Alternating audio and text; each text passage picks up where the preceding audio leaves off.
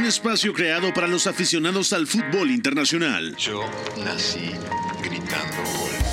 Un proyecto radiofónico informativo, analítico y reflexivo. No tengo nada de original. En el que un grupo de periodistas repasan la actualidad del fútbol en cada rincón del planeta. Todos los bebés se asoman al mundo gritando Y como todos, quise ser jugador de fútbol. He sido el peor pata de palo que se ha visto en los campitos de mi país. Arranca Catenacho W, la casa del fútbol internacional.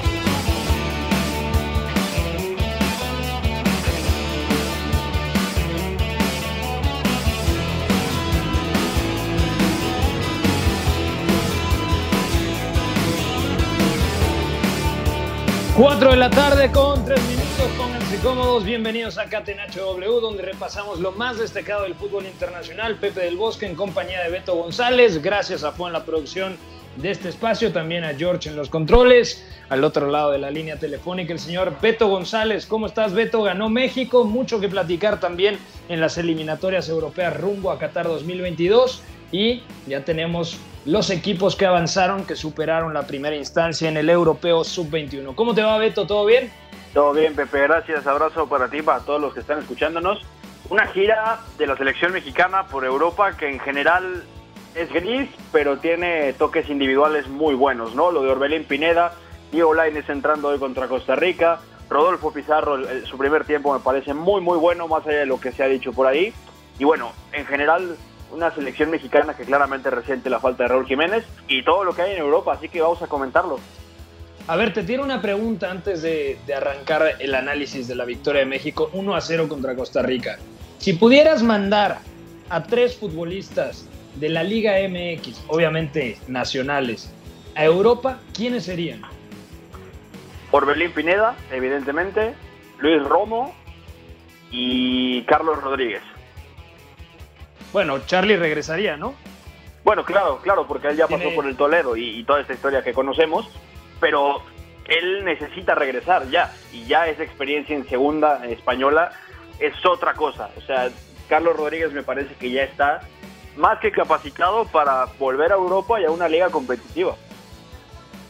A mí me viene a la cabeza con el partido de hoy Jorge Sánchez el proyecto del lateral que puede ser Jorge Sánchez si ya da el salto a Europa. Es cierto que el América va a pedir buena plata por él, pero creo que es un lateral con muchas condiciones para poder ir al viejo continente. El mismo caso que platicábamos el día de ayer, Vladimir Loroña. Vamos a analizar el partido de México que ganó 1 a 0 contra Costa Rica con anotación de Irving, el Chucky Lozano. Amistosos internacionales. Catenacho W Seis jugadores a buscar el remate. ¡Gol! ¡Gol! ¡Gol! ¿Cómo de que no? Aparece el Chucky en un segundo cabezazo dentro del área. Mi papá te he perdonado, pero esta no. Esta no, ¿cómo diablos no iba a llegar el gol para el equipo mexicano? Me parece lo más justo. Después de un primer tiempo terrible, se compuso con los cambios. Y esto sí me parece justo. Alex y Felipao, se los dejo. Buen gol de México. No sé qué me emocionó más, Beto. El gol del Chucky Lozano, un centro desde la izquierda, tiro de esquina, cobra Diego Laines, remata primer palo Romo, peina la pelota y ahí cierra la pinza el Chucky Lozano. O el relato del gran Padre Santo. Ganó México, ¿te gustó eh, el primer tiempo? ¿Te gustó el segundo? ¿Qué no te gustó? A mí me parece que el equipo mexicano claramente va de manera ascendente. La primera parte le costó mucho trabajo fluir y generar ocasiones y en el segundo tiempo, sobre todo la media hora final, me parece que es un recital. Jugó muy bien el equipo mexicano a partir de las modificaciones. El ingreso de HH, de Orbelín Pineda, también me gustó mucho Diego Laines. En general, buenos minutos de los elementos que entraron de cambio en el equipo tricolor. Es que en general sí estoy totalmente de acuerdo en que el partido va muy de menos a más, incluso con cierto peligro sobre el final, porque Carlos Salcedo y Héctor Moreno no terminan de gestionar bien al alejado en ese lado, buscando defender su espalda. Pero sí, en general, me parece que México hoy tiene un partido muy complicado y hoy, contra lo que fue Gales, sí es más de mérito propio que mérito del rival, porque me parece que el plan de Gerardo Martino tiene poco sentido a la hora de querer llegar al último tercio de campo y es que hay muchos problemas desde abajo. Más allá de que Luis Romo se mete entre centrales, me parece que tiene que ver sí con los interiores, tanto con Eric Gutiérrez como, como Jonathan, Jonathan Dos Santos, quizá ya mucho menos de Guti sobre el final del primer tiempo, que me parece que no está en condiciones para jugar completamente en esta selección. O sea, de a poco necesita también ganar más continuidad, sí, pero lo de hoy no, no lo deja demasiado bien parado desde mi punto de vista.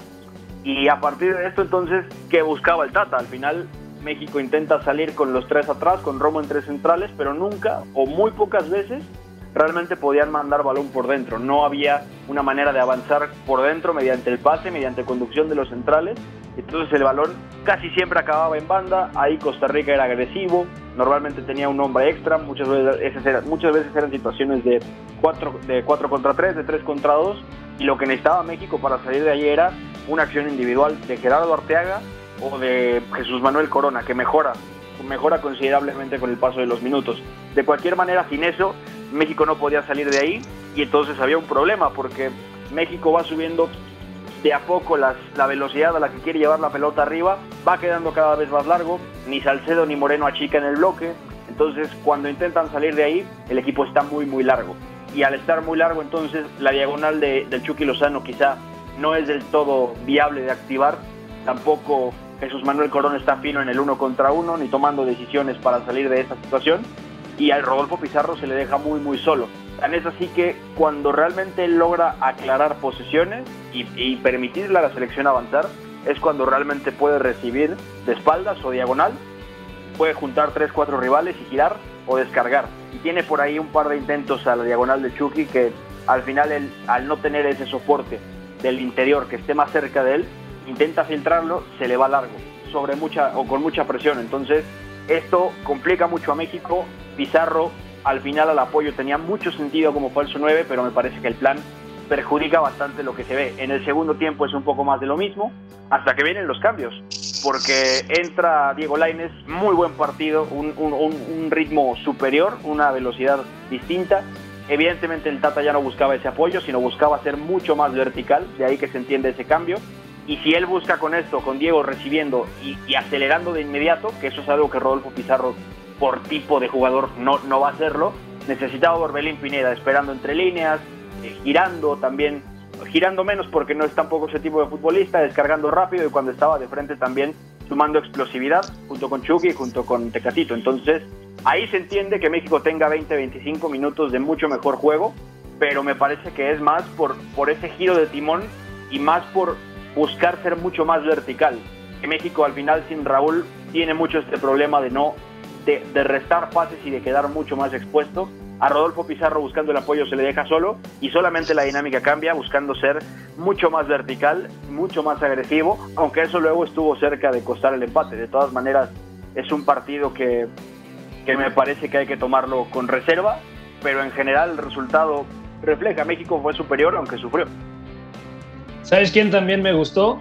Gerardo Arteaga en la lateral izquierda, siempre claro. ofreciendo una línea de apoyo para que el equipo pudiera avanzar por el costado zurdo. Eh, Romo también metiéndose entre centrales. Mucha gente se pregunta por qué estaba tan atrás Romo. Yo creo que lo que buscaba el Tata Martino ante el 4-4-2 de Costa Rica era no exponerse a una transición. ¿A qué me refiero con esto? Que siempre tuviera superioridad tanto en salida de pelota 3 contra 2 y además no quedara mal parado, que siempre estuvieran los dos centrales, tanto Moreno como Salcedo, y además la presencia del medio centro. Se nota un cambio drástico también en la segunda parte porque Jonathan Dos Santos y Eric Gutiérrez están en ritmo un escalón por debajo de Héctor Herrera y Orbelín Pineda. Jonathan Dos Santos me gustó en cierta medida en fases de presión, pero con la pelota no está tan fino. Y Eric Gutiérrez que desafortunadamente no ha logrado tener continuidad ni, ni, ni se ha afianzado en el PSV Eindhoven. Entonces aquí también hay que eh, mencionar el buen partido de Orbelín Pineda que juega como interior izquierdo, que en el primer partido partió como media punta que, o un falso extremo, por así decirlo, pero recibía muchas veces en la zona de media punta. Eh, ¿Qué otra cosa te iba a comentar? Lo de Rodolfo Pizarro. Hay muchas críticas en torno a Pizarro. Es cierto que está falto de ritmo. Yo creo que la idea, la intención inicial tenía sentido colocándolo como falso 9 para recibir a la espalda de los centrocampistas ticos, pero Rodolfo Pizarro creo que también no tiene el ritmo de competencia necesario y por lo tanto lo veo bajón de ritmo. A ti te gustó mucho la primera parte de Pizarro y me gustaría que nos compartieras por qué te llamó tanto la atención el, desde tu punto de vista, buen desempeño del futbolista de, del Inter Miami. Es que estará falto de ritmo porque la pretemporada en los Estados Unidos, en la MLS, apenas va, va a empezar. Estamos de acuerdo que ahora mismo los equipos de MLS están teniendo sus dos, tres primeros partidos porque la temporada empieza a mediados de abril. Entonces, por ese lado estoy completamente de acuerdo. Pero a nivel, a nivel lectura, a nivel interpretación y sobre todo a nivel de resolver ciertos problemas del plan de juego, ha estado tremendo. Justamente por lo que comentaba, al final México intentando salir cada vez más rápido, intentando instalarse arriba cada vez más rápido, dependía muchísimo de Gerardo Ortega para escalar en la izquierda, que es lo que ya comentabas, al final dejó un partido muy muy bueno, también intercambiando eh, pasillo intermedio con la parte de afuera con, Jesús Manuel Corona, que eso es algo que, quizá Gallardo aún no termina de despulir del todo y ahí viene un tema de competencia muy serio. Eh, Rodolfo Pizarro queda muy desconectado, el equipo muy largo, los centrales no terminan de achicar, me parece también que la diagonal de Lozano le queda muy larga Además de que el apoyo del interior normalmente le queda también muy lejos. Cuando uno ve a México intentando instalarse en campo rival, ve sí a Romo entre centrales, ve también muchas veces eh, con poquito escalonamiento tanto a Joana como a Eric Gutiérrez. Pero lo cierto es que cuando, cuando México intenta avanzar por dentro, siempre acaba en banda, siempre acaban muy, muy largos. Y en ese sentido, al depender de esa acción individual y de tener tanta distancia entre líneas, a Pizarro se le obliga o a retener mucho más tiempo hasta que encuentre una solución, un posible receptor, tanto para dejar de cara como para girar y filtrar, o realmente a aguantar y girar y poder decidir ya de frente. Entonces es un tema que, me parece mucho el producto del plan de partido, que ya decía yo que me, parece que queda flojo hasta que Gerardo Martino tira el volantazo y realmente busca ser mucho más vertical, porque Costa Rica tampoco es que defendiera con, con gran sentido táctico, eh, y entonces ahí cambia la situación. Sí me parece que Rodolfo Pizarro termina resolviendo estas cosas. Me parece también que más allá del ritmo que tenga o no por la pretemporada en Estados Unidos, ha dejado otra muestra de por qué es necesario tenerlo. Y ya no te digo solo de falso 9 mientras no esté Raúl. O sea, al final me parece que va a ser un elemento importante. No, no creo que de inicio, pero sí como un, como un cambio para buscar ese apoyo en zona del extremo izquierdo, que caiga la parte de la media punta y liberar el carril izquierdo al lateral, que Arteaga y, y, Gallardo pueden ir perfectamente ahí profundo. Entonces, yo lo he visto muy bien, pero yo no termino de entender muchas cosas que se han dicho en televisión. Esto de una cosa es tener ritmo, otra cosa es no tener ritmo y otra cosa es decir, el futbolista no sirve y el, futbolista no tiene por qué volver convocado, porque lo, lo, escuché y me parece que es exagerado. Al final es muy útil Rodolfo Pizarro, pero también necesita cierto contexto que hoy el plan de partido de Martino no terminó de darle y que más bien le encargó las llaves de ciertos problemas que terminaron siendo mucho hasta que vinieron los cambios.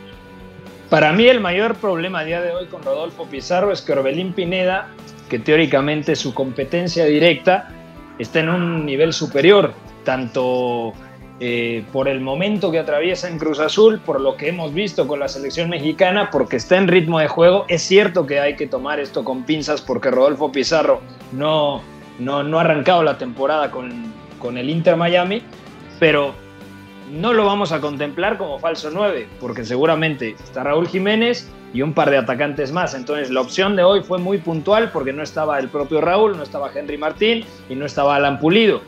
Eh, tampoco estaba Javier Hernández, el tema de Rogelio Funes Mori y demás.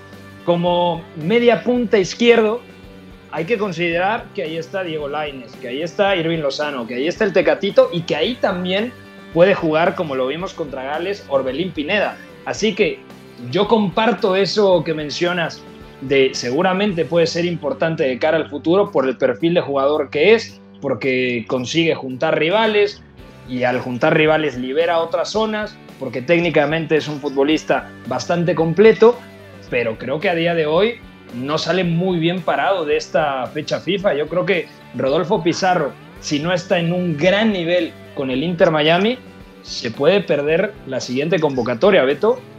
Yo no creo. Honestamente, es un futbolista que Gerardo Martino tiene bastante considerado justamente por el tipo de cosas que da. Es cierto que lo de hoy es una prueba puntual, porque tener a Irving Lozano como nueve ya, ya vimos que demanda ciertas cosas que México tampoco pudo tener, sobre todo con el 11 tipo, el 11, el 11 fijo de Gerardo Martino contra Gales, que además es un buen planteamiento el del equipo galés. Y hoy, con otra calidad de rival, con otro contexto, con un rival que también tácticamente hablando no, no me parece que deja grandes cosas defendiéndose. A, ver, si, si cambia y también lo, lo de hoy es una prueba puntual, entendiendo lo que ya comentábamos de los nueve. Entonces, ahí como falso 9 no creo volver a verlo en un tiempo, eso lo, compro, pero Rodolfo Pizarro va a estar. Por pura calidad y por puro perfil, Gerardo Martino lo tiene contempladísimo y, justamente es, un tipo de extremo que, que quizá quiera tener porque también está considerando el tema de Orbelín Pineda, que si tú vas a, incluir a un, a un, extremo que va a venir al apoyo, va a venir a zona de media punta, también puedes tener a un centrocampista que, esto es hipotético, que espere detrás de las líneas del rival, como lo hace Orbelín. Tiene mucho, mucho clic. Al final hay un, hay un empate que es interesante, justamente porque uno deja de cara y el otro explota su potencia de cara a, portería. Entonces, pensando en este tipo de cosas, a Pizarro yo lo veo dentro de las siguientes convocatorias. Sí que tendría que haber un bajón drástico, sí que tendría que lesionarse, pero no me parece que haya salido mal parado. Al contrario, me parece que hoy, más allá de las complicaciones del propio plan de juego, sale bien. No te diré que sale reforzadísimo, porque estaría exagerándolo, pero tampoco voy a decirte, no vuelve a, ser convocado en todo el año, tampoco. Yo creo que sí puede peligrar, porque cuando esté Raúl al 100, más otro delantero, más el Chucky Lozano, más Diego Laines, más el Tecatito Corona, más Orbelín Pineda, ahí ya van seis elementos, más centrocampistas, Edson Álvarez, Luis Romo, Héctor Herrera, Andrés Guardado, Jonathan Dos Santos, o sea, ahí vamos con 11 futbolistas. Yo creo que Rodolfo Pizarro sí es sí lo tiene en una alta consideración el Tata Martino, pero tiene que responder, tiene que estar en un muy buen nivel en el Inter Miami para poder replicar ese nivel eh, teórico eh, en el Inter Miami en la selección mexicana, porque a día de hoy no te voy a decir que me pareció desastroso, yo creo que está muy condicionado por el rol que, que tuvo, pero me parece que eh, es de los elementos que tiene que mejorar notablemente para mantener su puesto en la selección mexicana. ¿Algo más que quieras agregar del partido de hoy? Bueno, de, esto, de este tema de Pizarro, decir una cosa. Tenemos que ver todavía cómo va a jugar el Inter de Miami con Phil Neville, recordando que es el nuevo entrenador que llegó desde la selección femenil inglesa, y ver precisamente en función de eso el rol que vaya a tener con el entrenador inglés, porque con, Diego Alonso muchas veces partía del extremo izquierdo, si cambiaba el doble pivote, Rodolfo también podía jugar en banda o, detrás del 9. Yo tengo curiosidad de ver qué va a hacer con Phil Neville, porque también por ahí podríamos tener algunas pistas. Entonces, habrá, habrá que seguirlo de cerca. Y un tema importante, el Chucky Lozano. A día de hoy, sin Raúl Jiménez, levanta la mano. Es un jugador que se cree capaz de hacerlo todo. Ha evolucionado muchísimo. En su día creció en el PSV Eindhoven. Hoy en día en el Napoli, después de tragar veneno, como dijera Marcelo Bielsa, está en un momento estupendo. Se le nota con la confianza, ha evolucionado en interpretación, está más fino en el regate en espacios reducidos, que era, entre comillas, una asignatura pendiente que se le pedía al Chucky Lozano. Nunca va a ser Jesús Manuel Corona con esa gambeta en, en espacios reducidos, pero sí creo que ha crecido en esta faceta y además se le nota un hambre, una ambición eh, en la barrera de los 25 años. Yo creo que Irving el Chucky Lozano puede convertirse, si no es que ya lo es, en un referente de la selección mexicana y le queda la Copa del Mundo de Qatar y seguramente una más, Beto. ¿A Chucky Lozano? Al Chucky Lozano, sí, sí. Bueno, es que yo, yo lo pensaba también incluso para tres Copas del Mundo más, pero de acuerdo, al final está, está mostrando toda esta evolución y me parece que sin Raúl sí necesitaba México alguien en ese tridente de ataque que no solamente fuera capaz de dar otro tipo de desequilibrio, eh, aunando lo que no se tiene con, no se tiene sin Raúl, y luego también esta parte de, de, lo bien que ha respondido Chucky de cara a gol, porque lo ha hecho muy bien, y rematando también de distintas maneras, hoy el gol lo hace de cabeza y peleando en el área también, físicamente está más, más entero, es más fuerte y sobre todo hay, hay una cosa que me parece interesante. Tú decías la parte de los del regate en, en espacios reducidos. También está el hecho de muchas veces cómo él retarda ciertas acciones cuando recibe y ya había roto en profundidad. En cara, en cara al defensor y normalmente qué es lo que hace. Busca el apoyo con pase atrás o puede buscar incluso esa, esa solución individual a partir de un servicio o una gambeta extra que le abra un espacio para otra cosa. Lo ha hecho muy muy bien. Hoy me parece que se ha notado esto. Es clave. Irving Lozano es clave de cara a, a Qatar 2022, de cara a la clasificación y al menos unos unos 5 o 6 años más, sin ningún problema. ¿Y no te gustó la conexión con el Tecatito Corona? Porque en el partido de hoy se juntaron un poquito más, más allá de que uno partía de la derecha, otro en la izquierda y de repente intercambiaban posiciones. Me, me gusta, pero por él. Por Tecatito me parece que no tanto. Tecatito al final deja minutos muy interesantes ya sobre el final, justamente cuando entra Orbelín, cuando también entra Diego Lainez, cuando Héctor Herrera también entra y amasa un poquito más de balón abajo en zona de interior derecho. Al final, ahí es donde Tecatito me gusta porque es cuando Chucky empieza a llevar mucho más peso del partido rompiendo y dando velocidad, cuando México es más vertical. Tecatito muchas veces tira la diagonal y también busca zona de remate o intercambia la zona, pero no antes. No antes y me parece que también es un poco la, presión de sacar ciertas acciones cuando el equipo no tiene un plan del todo sostenible y luego también cuando él siente que puede llevar ese peso y termina fallando en acciones uno contra uno. Me gusta más hacia el final, pero en general yo te diría que la conexión hoy no, no ha sido la mejor, han habido mejores partidos en esto.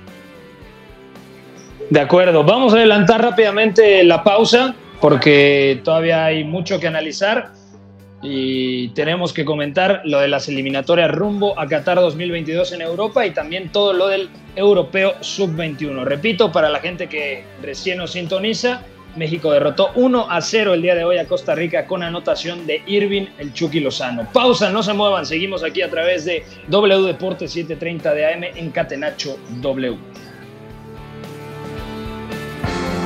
triunfo debe ser también la consecuencia de una superioridad moral, no solamente futbolística. Si en el triunfo no están implícitos los recursos, si los recursos nos dan igual, estaríamos dándole a la sociedad un mensaje terrible. Somos la resistencia. Catenacho W. La casa del fútbol internacional.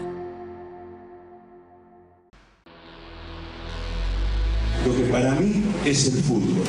Éramos todos muy amigos, nos gustaba jugar juntos, la pasábamos bien reunidos, intentábamos hacerlo lo mejor posible, atacar mucho, mucho y luego recuperarla con la ilusión de volver a atacar. Hasta el Choco Bonito supo rendirse ante una estrategia invencible. Catenacho W, la casa del fútbol internacional.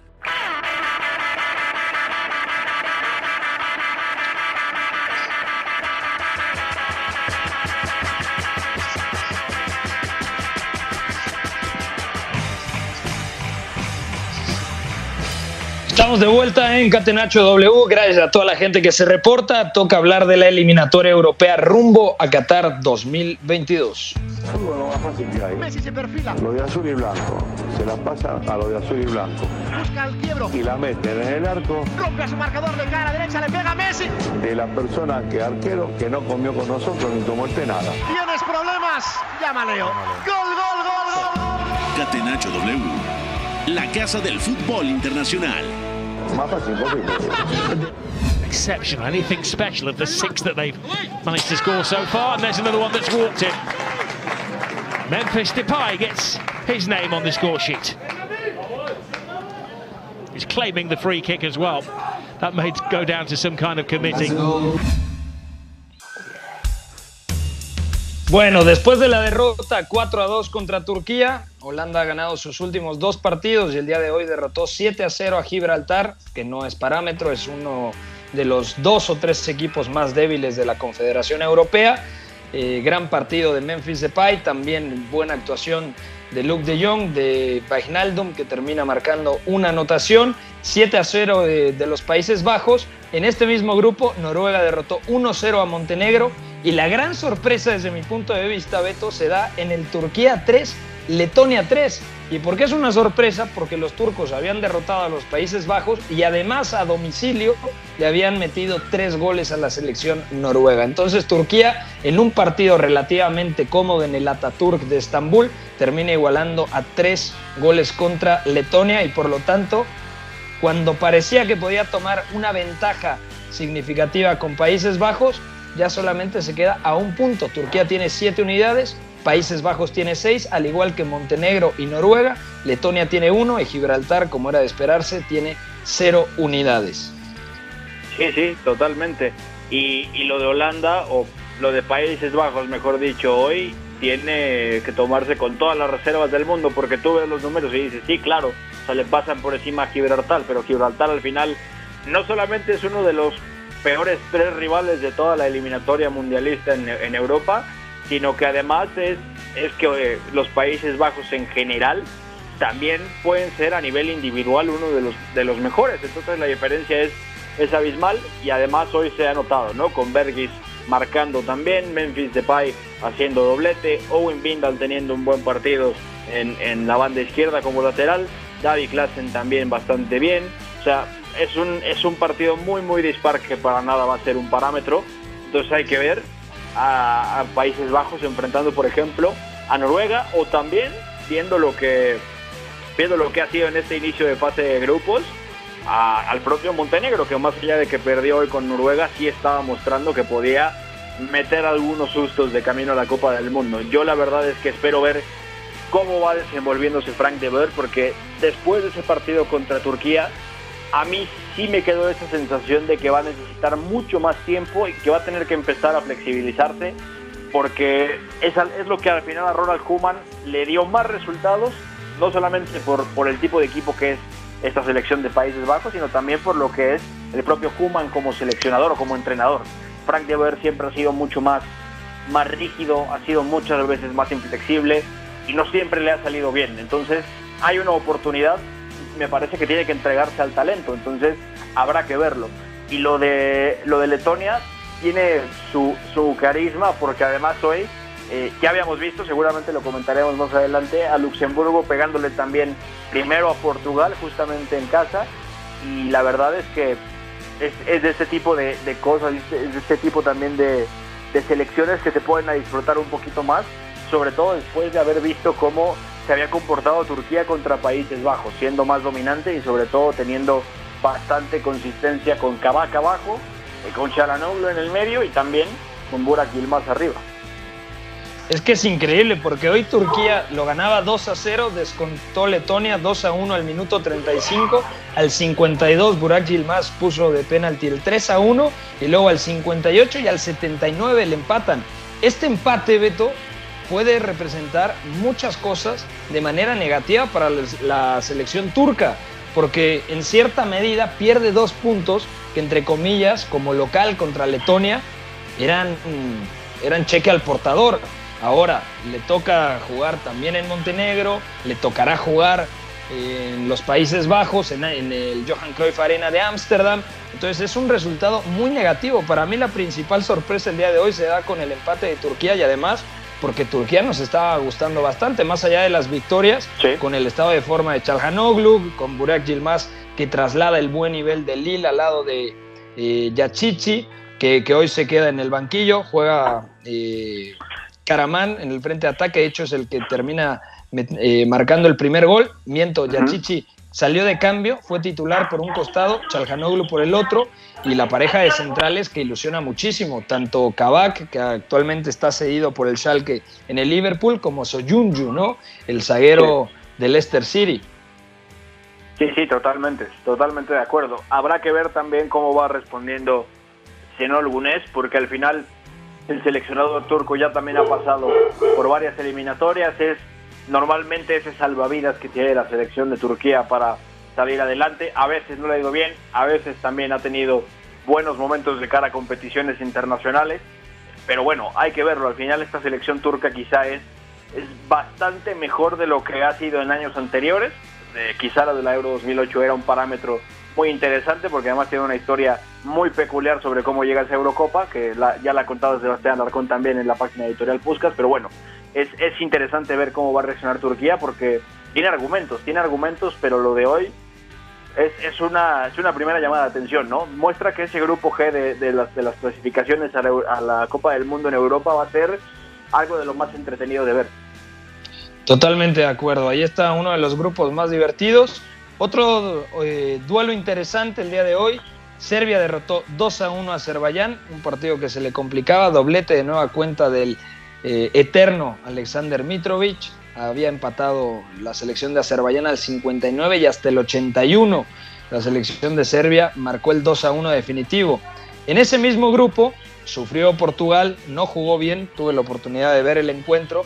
Empezó ganando con anotación de Rodríguez Luxemburgo, luego Diogo Jota empató de cabeza al 45, Cristiano Ronaldo, eh, Ronaldo perdón, comenzando la segunda parte marcó el 2 a 1 y Joao Palhinha eh, al minuto 80 marcó su primer gol en la selección mayor 3 a 1 de Portugal, pero este equipo portugués, la verdad Beto, de cara a la Eurocopa, ya lo comentaba un gran periodista y analista de, este país, Tomás Dacuña, que más allá de los nombres, el entrenador Fernando Santos se está quedando muy cortito.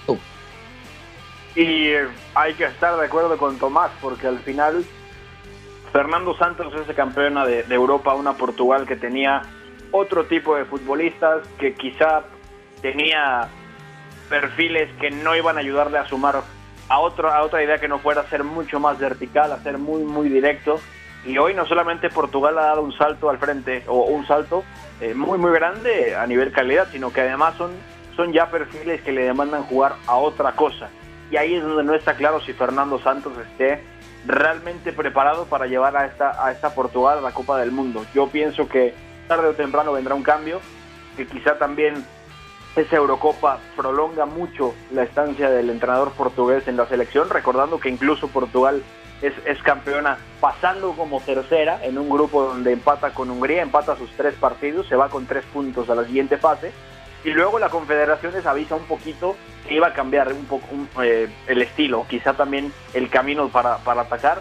Hoy ya la selección le pide otra cosa. Yo no estoy seguro que Fernando Santos, más allá de toda su trayectoria y más allá de lo que hoy representa para Portugal, sea el indicado. Es, es algo que habrá que plantearse bastante porque estamos viendo a una Portugal que muchas veces no encuentra cómo replicarle contextos eh, que, que, enfrentan en sus clubes sus propios futbolistas. El tema, por ejemplo, de Cancelo, que el otro día juega como lateral izquierdo, que, uh -huh. que, se mete a zona de doble pivote, pero sin ese mismo contexto que tiene el Manchester City, ¿no? O Bernardo Silva quizá más aferrado a su calidad individual, o Cristiano Ronaldo también a su capacidad para ya jugar un poquito más atrás a veces para recibir y también dar esa producción rematadora. Joao Félix que hoy se ha tocado, Diogo Jota que hoy marca también y que parece que va recuperando una forma física que a Jürgen Klopp le vendrá de perlas para cerrar la temporada. Pero hablamos de cosas aisladas, hablando también por supuesto de lo que es Rubén Díaz ya en esta versión del Manchester City, lo que son Fonte y Pepe a sus 36, 37 años,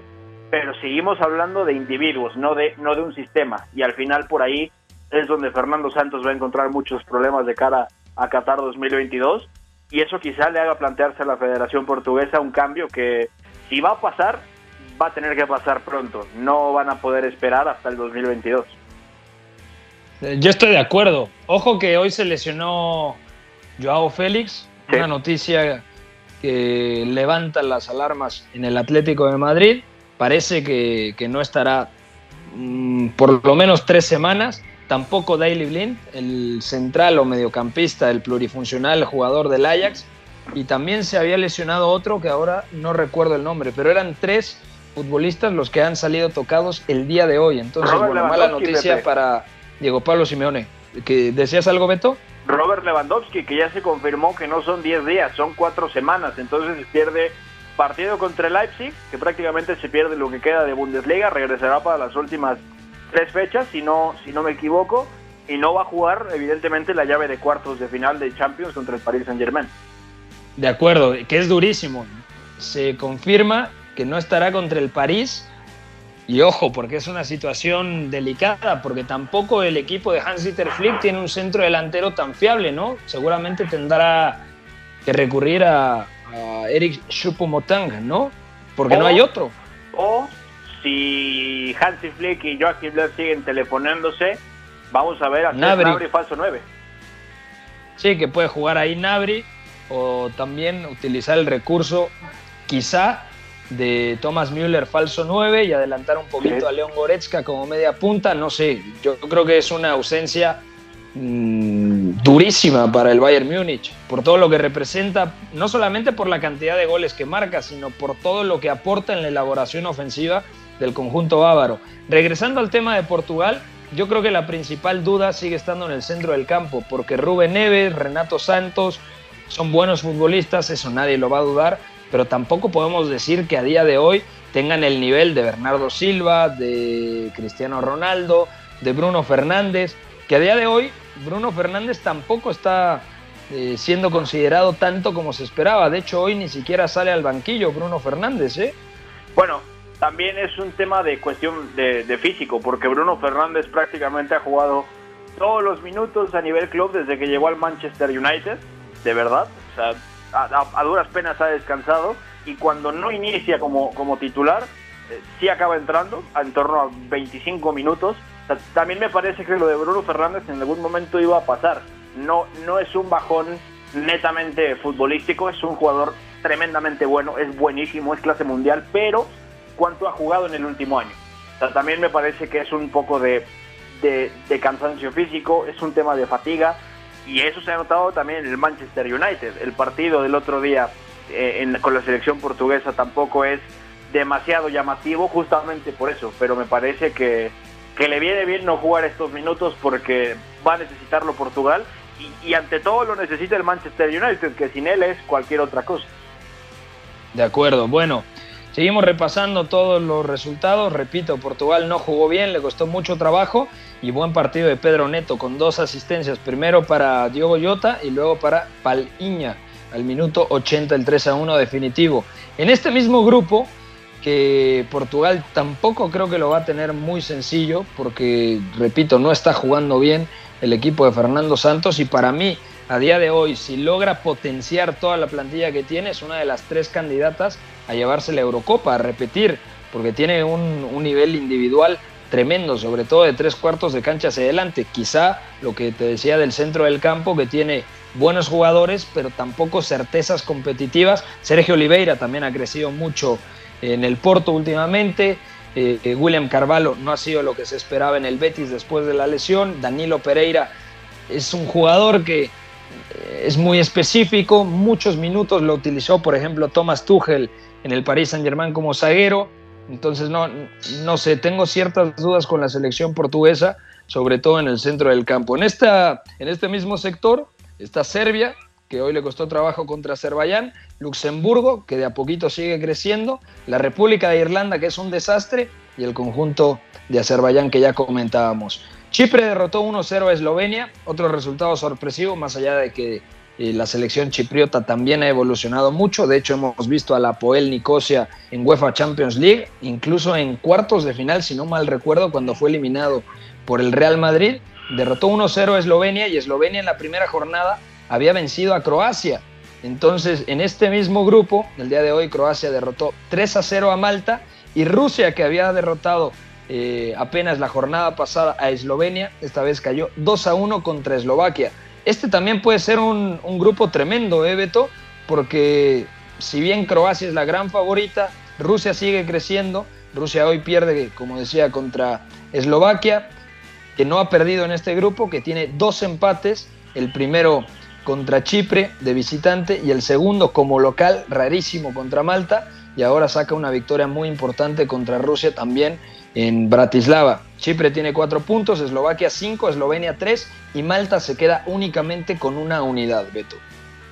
Sí, sí, totalmente. Este grupo también va a ser bastante interesante, sobre todo para ver si Rusia puede terminar de afianzar ese crecimiento, para también ver cómo Croacia va a dar el salto a nivel ya eh, generacional con Zlatko Dalic, que además hoy, hoy deja Milan Badel junto a Mateo Kovacic y, y juega Vlasic en la media punta. Orsic repite también en la banda izquierda, Mario Pasalic juega en la derecha, Ante Budimir juega ya, ya en punta, estamos empezando a ver más de Duje Kaleta como central, vamos viendo cositas de a poco en, Croacia, también ya juega Livakovic mucho más más fijo en, portería, y gana 3-0. Claro que Malta evidentemente no, no era un parámetro.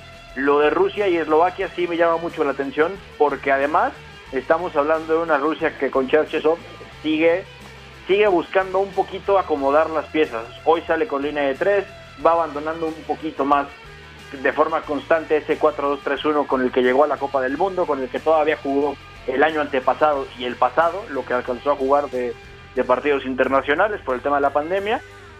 Y hay buen material en Rusia, me parece que es una selección que es muy interesante, al final sigue teniendo pilares como Mario Fernández que hoy juega y, hace justamente el gol de Rusia, eh, Semenov que también juega como, como tercer central, el tema también de Golovin que sigue siendo clave, que ya lo comentabas tú ayer, Kusiaev, Osdoev, eh, y también el tema de, esos dos puntas que juegan Semaletinovi y Chuba, pero Chuba sigue siendo el hombre, el hombre clave, el hombre que da sistema y que le permite a Rusia muchas veces jugar a cosas distintas, para rematar o para bajar juego directo.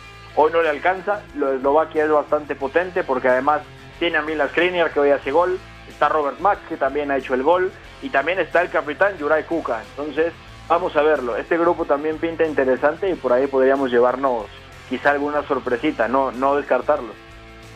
De acuerdo. Bélgica también goleó, eh, goleó 8 a 0 a Bielorrusia y además con muchos suplentes, la selección belga que se perfila para ganar su grupo y además eh, le conviene el resultado de la República Checa que había empatado la jornada pasada con ellos a un gol porque hoy cayó contra Gales 1 a 0. Entonces Bélgica en este grupo muy favorito, ¿no te parece Beto? El gol, por cierto, de la selección galesa lo hizo el futbolista del Manchester United, Daniel James.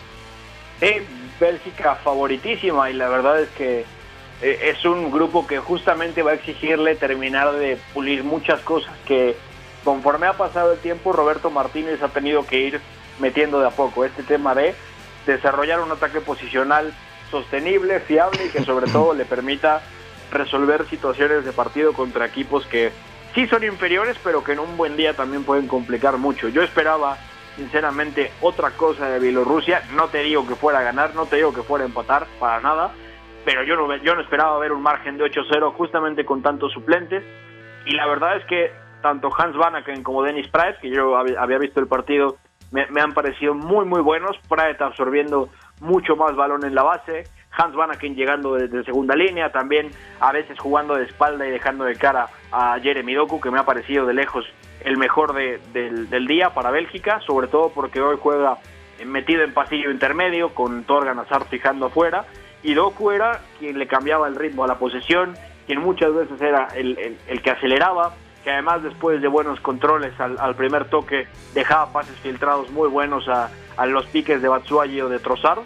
Y una cosa muy interesante, hoy Bélgica eh, acaba cargando mucho su lado fuerte, que solía juntarse por izquierda, y cuando jugaba, cuando, cuando giraba juego perdón, a la, a la derecha, muchas veces Thomas Meunier y Leandro Trossard acababan incluso hasta contra cuatro futbolistas bielorrusos, y muchas veces solamente por calidad lo resolvían y lograban sacar una situación de gol. Entonces, habla mucho de la calidad que tiene esta generación de Bélgica, de, lo bien que sigue trabajando Roberto Martínez. Fue un plan simple el de este partido, pero le da, le da para mucho. Y luego también terminan, terminan viniendo los cambios, termina entrando Benteke, entra Tillemans, también juega unos 13 minutos Adnan Janusay.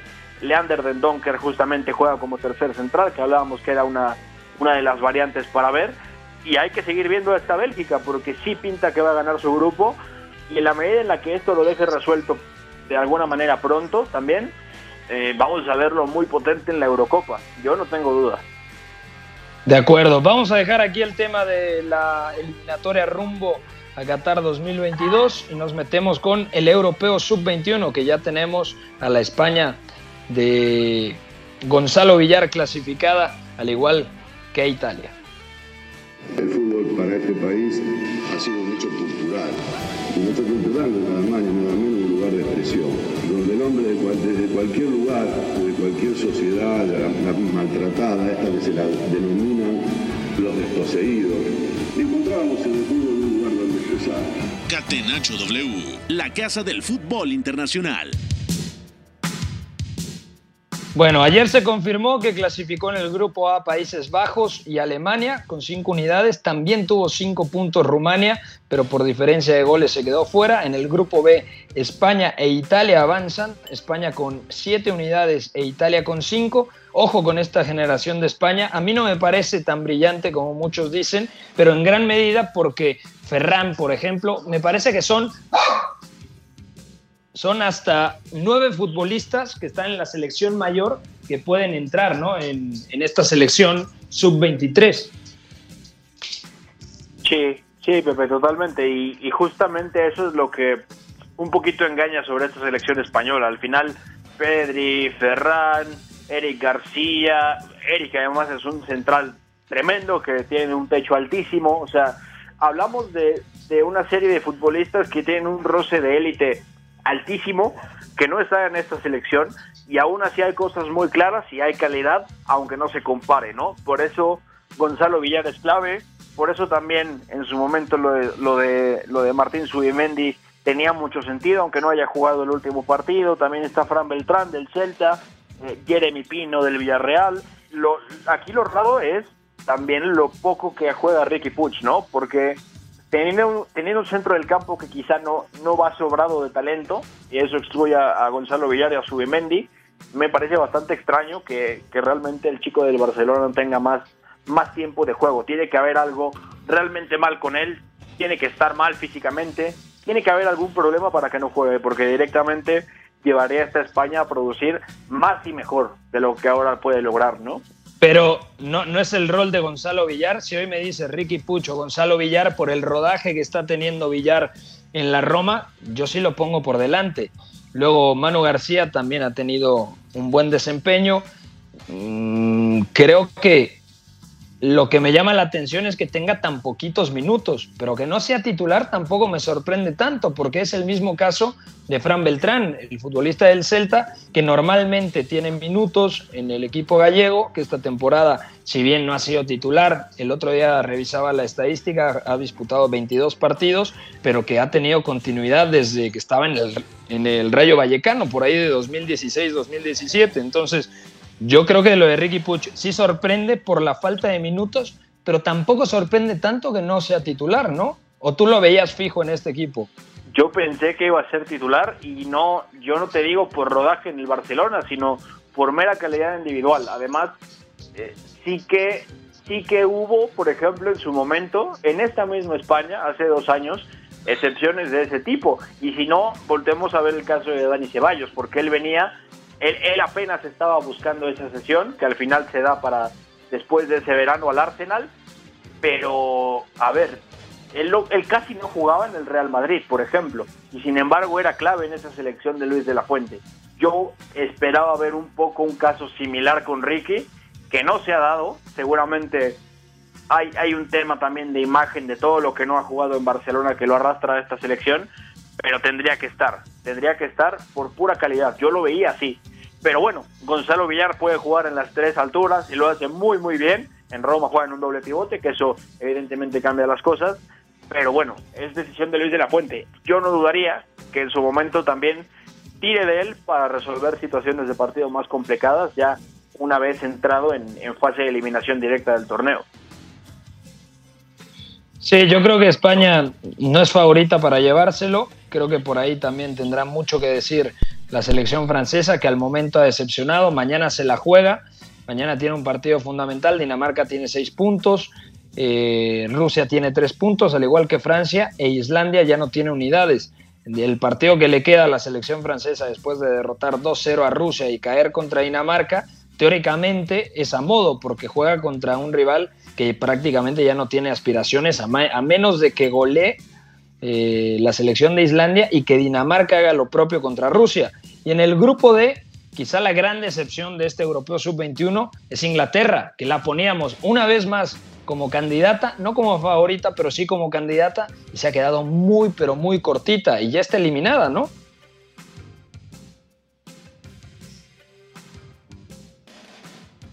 Ahí estás, Beto.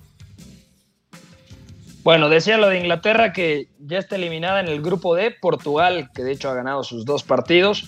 El primero lo ganó contra Croacia por la mínima, 1 a 0, y el segundo lo eh, derrotó precisamente Inglaterra 2 a 0. Croacia en el grupo D tiene tres unidades, porque en, en el último partido derrotó a Suiza, que ha sido una grata revelación, y mañana pues un partido fundamental porque los suizos se enfrentarán a Portugal. Así que hasta aquí dejamos el, tema del Europeo Sub-21. Repito quiénes son los clasificados. Países Bajos y Alemania en el grupo A, España e Italia clasificaron el día de hoy en el grupo B. Mañana todavía tiene posibilidades Dinamarca, Francia, Rusia e Islandia. Espera un milagro, tendría que golear a la selección francesa. Y en el grupo D ya clasificada Portugal y ahí está también Croacia y Suiza que se la juegan Inglaterra prácticamente esperando únicamente un milagro. Ya nos vamos, gracias a Beto González, a George en los controles, a Fue en la producción de Catenacho W. Gracias a todos, pásenla muy bien. Fuerte abrazo.